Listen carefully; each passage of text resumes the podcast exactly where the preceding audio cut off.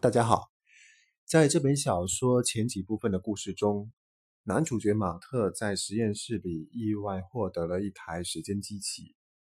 经过几次研究，他发现这台时间机器可以带着导电的物体以及生命体进行时空穿梭。他决定自己亲自上阵进行一次时空穿梭。他从他一个卖毒品的朋友丹尼那里借到了一辆老式的轿车，他坐着这辆车进行了一次时空穿梭。当他回到现实世界的时候，时间已经过去了三十九天。他的出现不仅引发了一次巨大的骚乱，而且他还从警察那里听到了一个震惊的消息。他的那位朋友丹尼居然意外死亡了，而他也成了最大的杀人嫌疑犯。接下来的故事会怎样发展呢？请听《意外的时间机器》第七部分。他们让马特脱掉防水服，换上灰色的囚服。然后把他关进一个小房间，靠在一把椅子上。房间里有面大镜子，可能是单面镜。桌上有本看完吉斯的日历，上面显示的日期是二月二日，这和他计算的时间跨度一致，三十九天又十三小时。干嘛要用手铐？他问保安。我又不会逃跑。这是标准程序。看见穿了身防水服、拿着宠物的人，就铐起来。我们这儿可没有束缚衣。说完，保安就走开了。接下来登场的是李德警探，小个子，样子很凶，抽着不带滤嘴的香烟。马特特纳闷，那烟是哪儿搞来的？还有，他为什么能在公共场合抽烟？警探在马特对面坐下。把烟头在烟灰缸里拧了拧，烟没了，但火没灭。你认识丹尼斯·佩普西？你从他那儿买过毒品？我买的是利他林，用来增强注意力的。你有医生处方吗？能出具收据吗？马特摇了摇头。你上次见他是什么时候？十二月十四日九点三十八分的时候，李德写了两笔。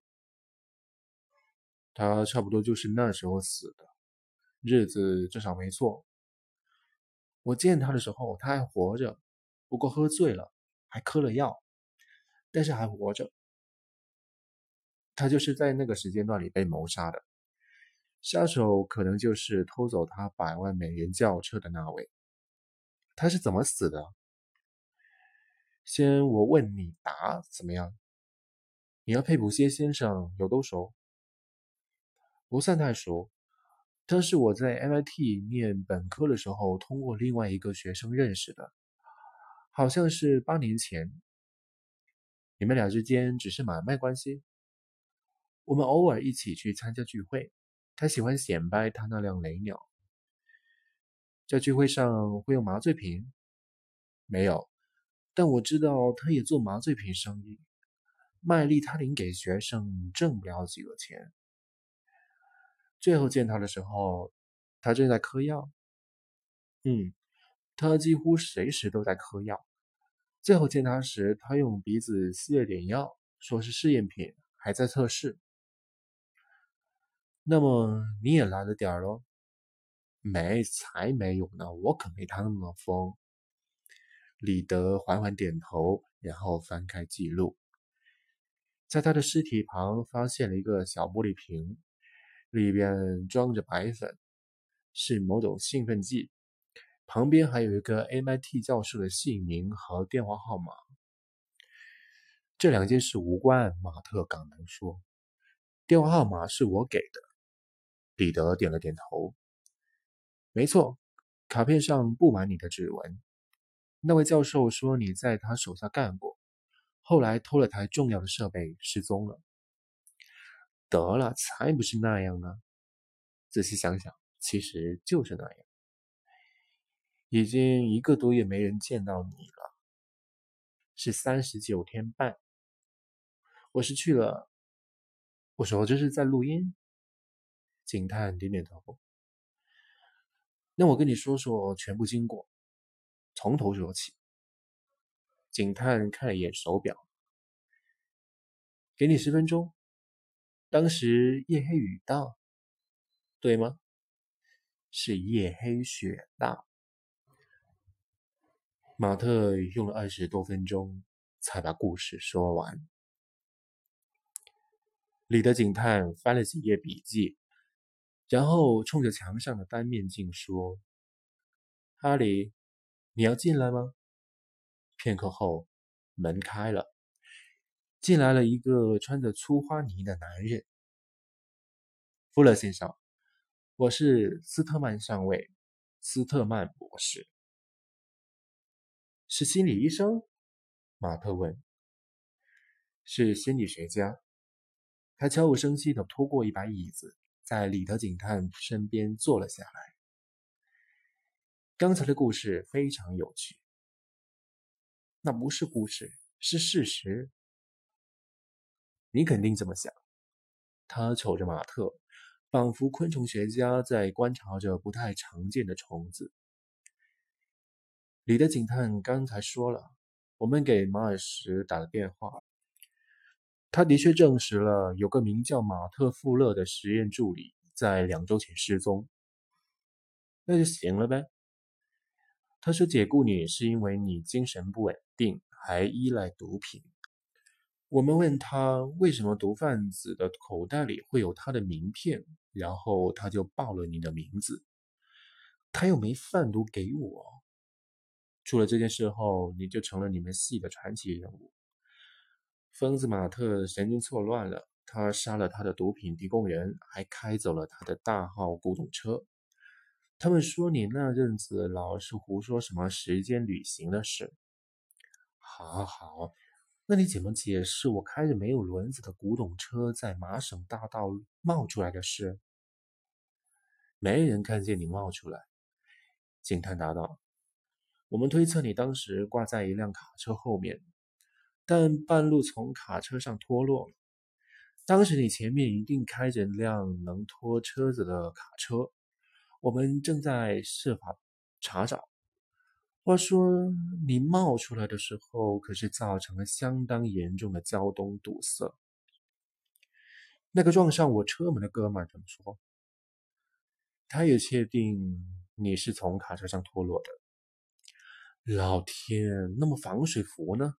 大冬天穿一身防水服，还坐在一辆被拖着行驶的轿车后面，正常人谁会那样？警探和心理学家都凝视着他。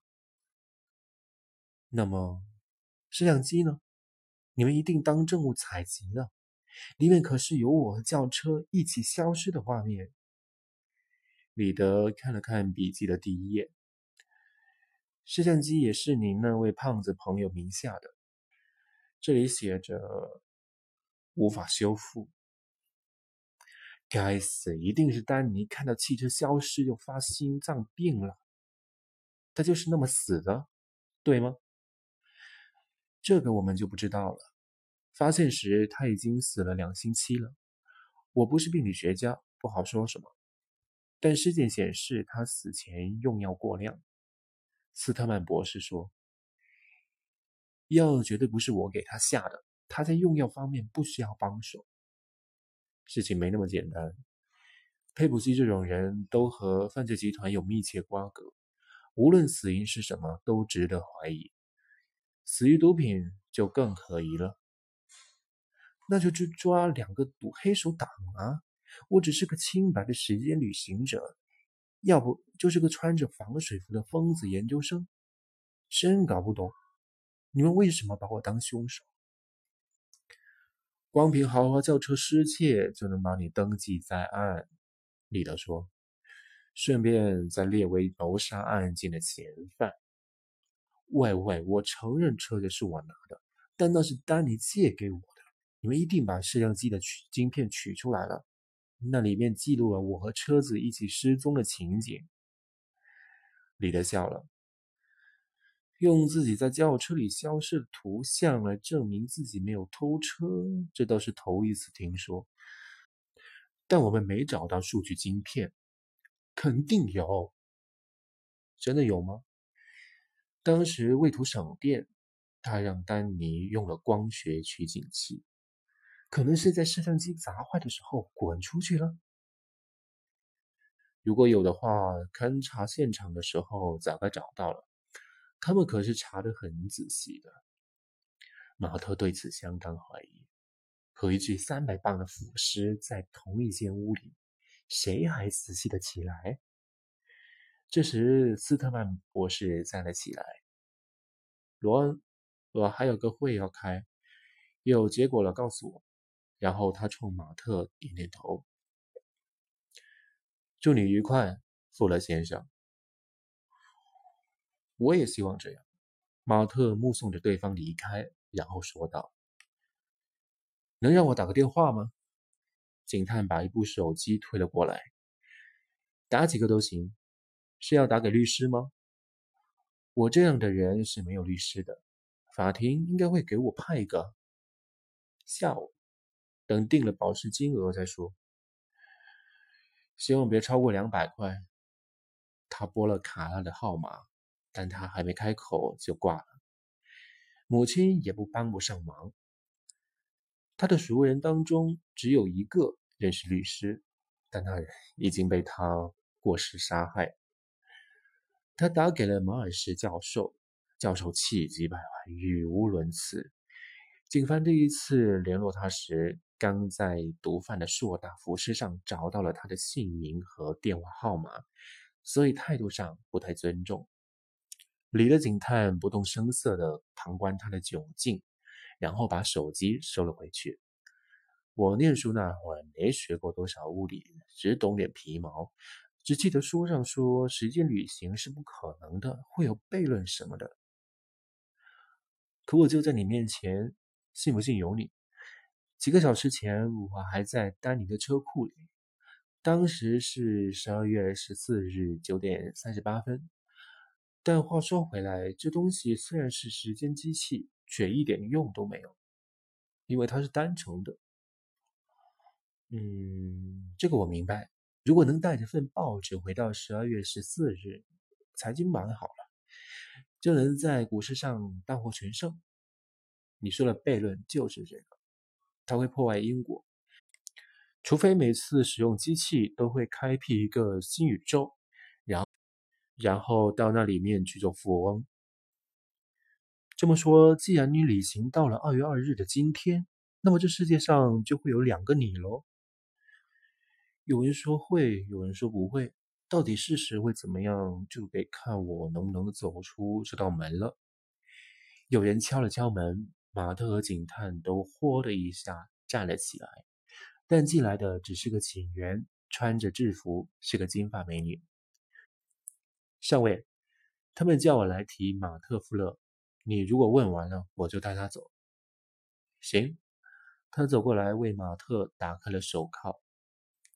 我可以跟你说说库尔特·戈德尔和阿尔伯特·爱因斯坦。马特对女警说：“都是你的好朋友吗？”起立，转身，双手放到背后。他在他手腕上铐了副手铐，然后问警探：“嫌犯危险吗？”“倒谈不上危险，但是他凭空消失，就告诉我一声。我真的可能消失，但原理我也不明白。”“哈，如果你错了，那就传讯的时候见。”女警碰了碰他的肩膀。走，马特，你的房间都准备好了。他的室友是个小个子，一张红脸上长着白色的胡渣，名叫西奥·霍克内。你犯了什么事儿？他问。杀人。这两个字让马特心里咯噔了一下。还有偷车。其实是我找一个朋友借了车，但我一走他就死了。真他妈没天理！话说老子也是清白的。都说这地方塞满了清白的人。我开车撞了个人，妈的，明明是他脑子抽风，自己跳到我前面来的。就这么着，他自杀成功了，他害得我坐牢。你认识那人吗？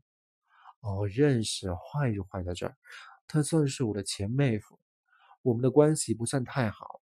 可我真要杀人，也不会开辆破车杀呀。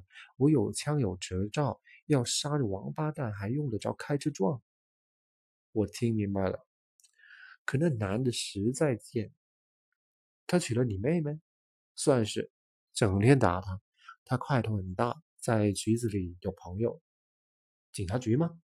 太可恶了。这还用说？他走到窗前。望着外面灰色的天空和堆满脏血的停车场，他们会把我钉墙上的。妈的！马特不知道该说什么。他现在迫不及待的想逃出监狱，尤其是这座牢房。你能证明那是起事故吗？我倒希望能。可那会儿是凌晨两点，没有目击证人，就街对面的银行有台破烂摄像头。他回头看着马特，目露凶光。“喂，你问那么多干嘛？”“抱歉。”马特举起一只手来安抚他。“我不是要打探什么，只是我以前从来没进过牢房，比较好奇。”“你这是什么话？你意思是我一辈子都住在这牢里？”就在这档口，金发女警在铁栏杆上敲了一下，救下了他。马特·富勒，有个律师要见你。可我不是还没律师吗？现在好像有了。这边走。他紧紧盯着另外那名犯人，直到牢门“咣当”一声关上。喂喂，我可什么都没跟他说。前室友大声嚷嚷，女警没搭理他。他没给马特戴手铐，而是直接领着他走出拘留区，来。来到了刚才他受审房间对面的一间办公室，有个男人在那里，看上去像是个律师，还是成功的那种。他穿着阿玛尼，戴着劳力士，头发光可见人。估计他那身行头远远超过马特一个月能到手的辛苦钱。他站起来，隔着伤痕累累的桌子和马特握手。你好，马修。我是朗汉克鲁斯事务所的凯文·朗汉。说着，他瞥了眼女警，他见状走了出去，然后朗汉律师坐了下来，马特也跟着坐下了。律师上下打量着马特，说：“你是清白的，对吗？”“没错。”“怎么，你要为我辩护？”“我可没那本事。”我是个公司律师，他靠在椅背上，缓缓点头。真是怪事！刚才有人到我的事务所送了个信封，里面装着两张支票和一份指示。其中的一张支票是给我的，足够支付我来这里的车马费；另一张金额一千美元是用来保释你的，而你的保释金正好是一百万。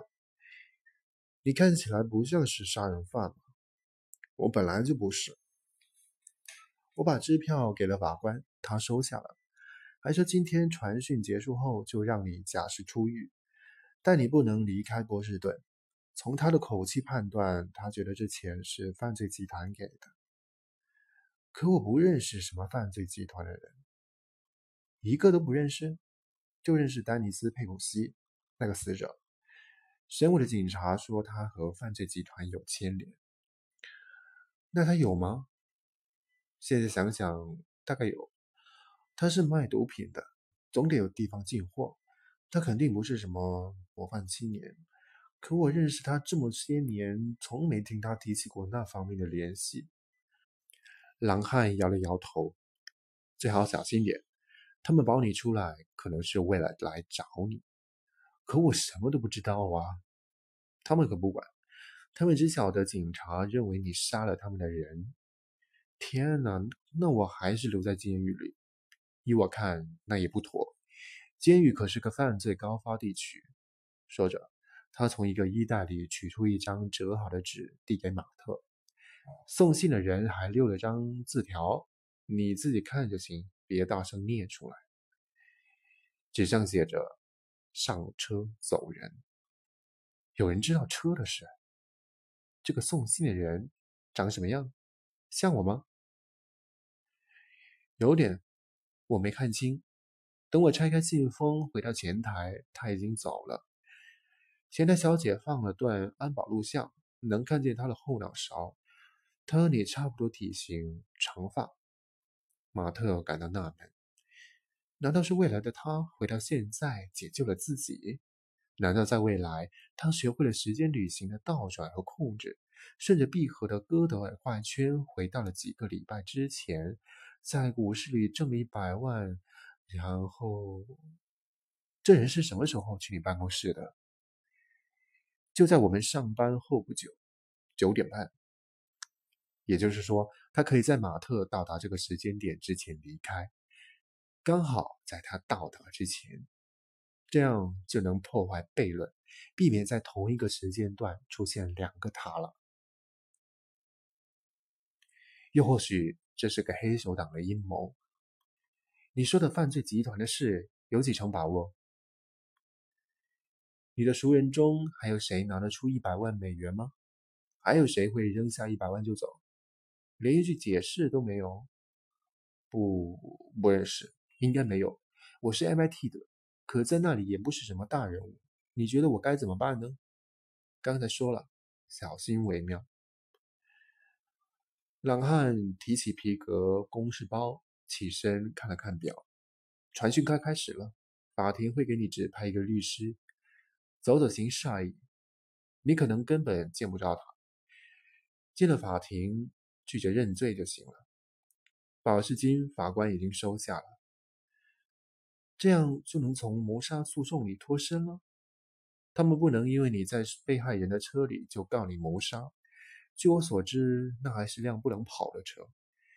你要拒绝承认的是大额偷窃，我压根儿就没偷那车，这都无关紧要。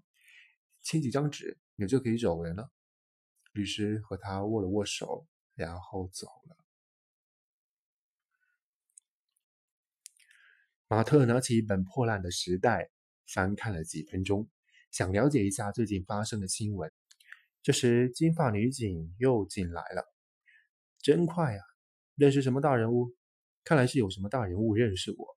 律师说，一个陌生人给我交了保释金，金额都不知道就交了。马特耸耸肩。法科法官说，他先听你的案子。法官是位满头白发的女士，正一脸倦怠地坐在一张堆满文件的办公桌后面。他拿起一张纸说：“马修·富勒，这是你的提审手令。”你被控大额行窃，失窃的是一辆一九五六哦一九六五年的福特雷鸟，车主是已故的丹尼斯佩普西。你认罪吗？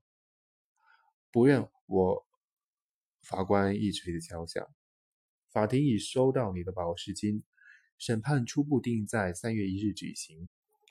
在这之前，你可以自由行动。但不得在未知会法庭的情况下离开马萨诸塞州。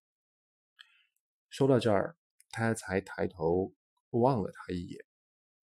本庭声明：你现在是一宗谋杀案的重要证人，不要出城，否则会被刑拘。接着，他冲着他身后守在门口的男子说：“下一个。”金发女警把他带回原来的房间，叫他等着。回来的时候带着他的防水服和通气管，还有装着钱包和钥匙的塑料袋。你身上的工作服是公有财产，得换下来。我先出去。这么说，他要在大冬天穿着防水服，微笑着走上大街。看来也只好这样了。好在剑桥是座大学城，而且马特的年纪也不算太大。这副打扮，别人顶多以为他是在参加什么社团的入会仪式，要不就是大度大叔了的彩头。他加快脚步朝盖普服装店走去，沿途经过了两个街区，路上的行人要么死盯着他，要么干脆视而不见。防水服里很冷，但橡胶质地的小靴子摩擦力大，很适合在冰面上行走。上车走人。他去买了条牛仔裤、暖和的法兰绒衬衫、鞋和袜子，还有一件有衬里的厚夹克。车呢？车在哪？他又回到警察局。问了前台的警官，警官在一台老旧的电脑上打了几个字，又用鼠标比划了两下。现在还不能给你，这可是一宗大额盗窃案的证物。他显然不了解其中的可怕内情。我不是想开走，只想取走前座上的几件东西，工作要用。马特说。警官盯着马特看了很久。等等，这是在索贿吗？马特伸手去摸钱包。你得和罗曼中士谈。他在一张黄色记事贴上刷刷写了几笔。索麦维的停车场归他管，车就就在那儿。运气好的话，他可能会让你拿。谢谢。马特不认识上面的地址，但他可以去找。他坐上红线，没在索麦维下车，而是坐到了自己家的那站。他下了车往家走。沿途提防着黑手党恶棍的袭击，但一路上只见到了一个衣着很保暖的慢跑者，还有个穿着连身衣裤、遛着两条狗的老太太。公寓里热得透不过气来，这可比外面的严寒好多了。他烧了壶水准备泡茶，然后小口喝着红酒，让自己胃里暖和过来。接着，他搜罗了关于时间机的零星数据。又把自己做的数学分析复制了一遍，一直忙到了第二天上午。最后，他把材料放进文件夹，连同第一次实验中随着机器穿越时空的廉价手机，以及记录下机器往返画面的摄像机晶片，一道装进了盒子。他还写了份长长的记录，把扣响丹尼家的大门之后发生的事全都写了进去。他在盒子上写了马尔什博士的名字，然后坐着火车去了 MIT，打算以校园邮包的形式寄出盒子，那样会让邮件晚到两三天。等马尔什打开盒子的时候，他已经身在别处了。东西寄出之后，他回到了公寓，准备先好好睡上一觉，再去找罗曼中士谈谈。可就在这时，他收到了一通听起来相当紧急的留言。对方的声音并不强硬，也并不带黏糊糊的意大利腔调，但所说的内容非同小可。我代表佩普西先生的雇主，想问问你他临死前的情况。我们想在今晚你方便的时候和你会面，请回电。接着，他留了一个查尔斯顿的号码，那里住着几户不错的意大利人家。马特心想，到了该失踪的时候了。